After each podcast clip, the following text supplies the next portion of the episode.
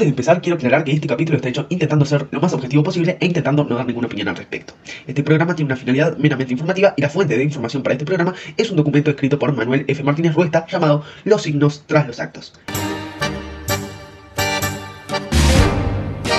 Empecemos. A lo largo de las décadas 1950, 1960, 1970 y 1980, algunos grupos de izquierda, después de llegar al poder democráticamente, fueron derrocados por fuerzas militares represivas, y el hecho de que muchos países de América Latina cayeran bajo dictaduras de extrema derecha financiadas por Estados Unidos hizo que diferentes grupos de izquierda conformaran guerrillas insurgentes que operaban de manera clandestina. También es correcto mencionar que muchas de ellas, a pesar de haber surgido luego de diferentes golpes de Estado, operaron también en tiempos democráticos.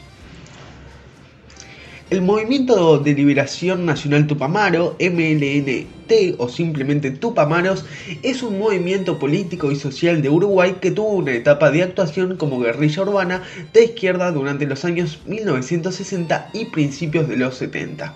Entendían sus integrantes que el contexto económico, político y social ameritaba la utilización de la lucha armada para desplazar al gobierno burgués y acabar con el sistema capitalista en general.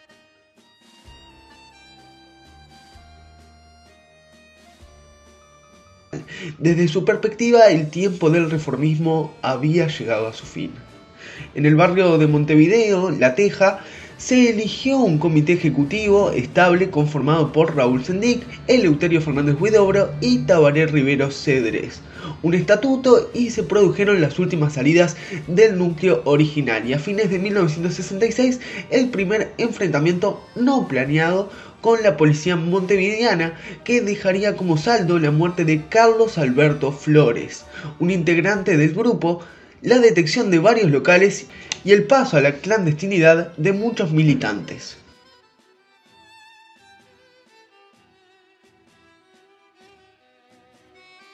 Estos intensos años son reconocidos como la primera etapa que atravesó el movimiento, un periodo germinal identificado por un crecimiento y construcción hacia adentro, el tiempo del silencio y la clandestinidad absoluta, en donde los ejes estaban dirigidos a consolidar el núcleo de trabajo, las ideas, las estrategias y los materiales necesarios, armas, locales, documentos falsos, etc., antes de darse a conocer abiertamente, iniciar el camino de la toma del poder.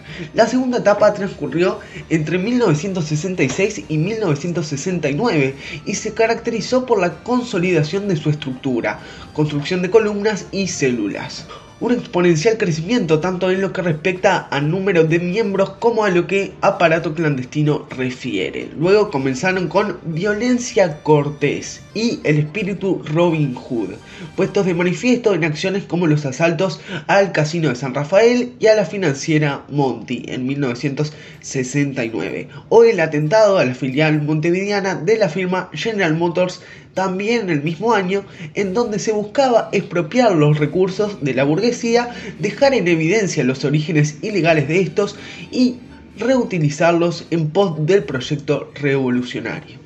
La última etapa abarcó de 1969 hasta el golpe cívico-militar en 1973. Este periodo marcó un salto de nivel en las acciones militares que comenzaron a adoptar las características propias de la guerra civil durante los albores de la década del 70, frente a los accionarios cada vez más violentos de su adversario, el MLNT fue abandonando paulatinamente su estrategia cortés. Ante los fusilamientos de los detenidos tras la toma de Pando en 1969, o el arriba a Montevideo del agente de la CIA Dan Anthony Mitrione en 1969 y 1970, especialista en métodos de tortura, la respuesta fue la contraofensiva. Desde aquel momento se estableció una estrategia de contraataque y castigo con el propósito de que el Estado abandonase aquellas prácticas terroristas y hasta de establecer un contrapoder que le cuestionase a este la legitimidad de la ética, la justicia y la moral y la moral burguesa. Dichos actos marcaron el final de la violencia cortés. Sería un proceso lento pero continuo, acrecentado por los constantes cambios dentro del comité ejecutivo que se aceleraría en 1970 con acciones como los asesinatos de Mitrione y el comisario Héctor Morán Charquero, ambos acusados de practicar torturas a presos políticos. A todo esto el país se iba al carajo económicamente. En el plano político-social, el aumento del descontento nacional se apreciaba en episodios como las manifestaciones estudiantiles de 1958 y 1968, la seguidilla de marchas cañeras desde fines de 1961 y el aumento de las huelgas obreras. Por otra parte, las prácticas esgrimidas por los partidos tradicionales, Nacional y Colorado, para intentar oxigenar con apoyo y crédito popular las arcaicas estructuras gubernamentales cada vez lograban menos efectos a largo plazo.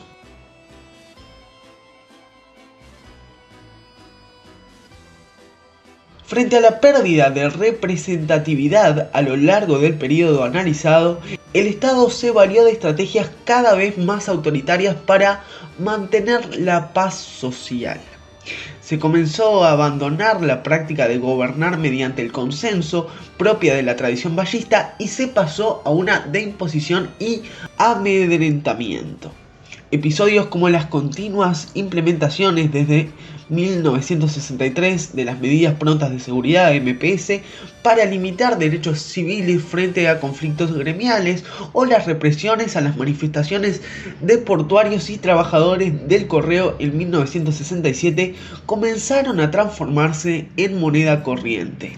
Por otra parte, cabe señalar que este accionar estatal se enmarcó dentro de un proceso supranacional influenciado directamente por la Guerra Fría, la doctrina de seguridad nacional promovida por Estados Unidos, el inicio de la dictadura de Alfredo Stroessner, Matiauda en Paraguay, los golpes cívico-militar en Argentina 1955, 1962 y 1966 y la destitución del presidente brasileño Joao Goulart en 1964, entre otros episodios ya sean documentos internos, manifiestos o proclamas, el movimiento Tupamaro enfatizó el valor de la acción y la práctica revolucionaria por sobre la retórica parlamentaria. Creían que hablar no llevaba a ningún lado, había que actuar.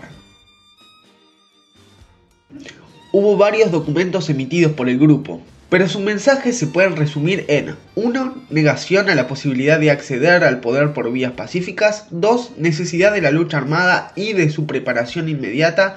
3. La acción como promotora de la conciencia y la unidad revolucionaria. 4. La necesidad de definir la línea propia por la acción afirmativa y no por la negación sistematizada de las ajenas. Decían, los derechos no se negocian, se toman.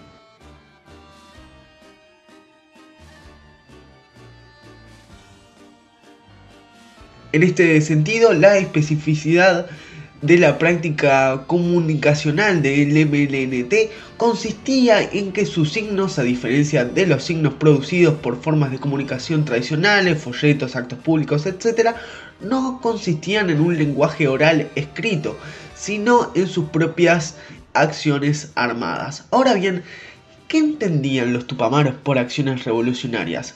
En cuanto a sus acciones o medios tácticos con miras a la victoria revolucionaria y eventual toma del poder, el movimiento planteó una subdivisión compuesta por sabotaje, ataque a integrantes de las fuerzas represivas, represalia, atentado dinamitero, pertrechamiento, copamiento de domicilios, propaganda armada, secuestros y cárcel revolucionaria con el fin de evidenciar los privilegios de la oligarquía.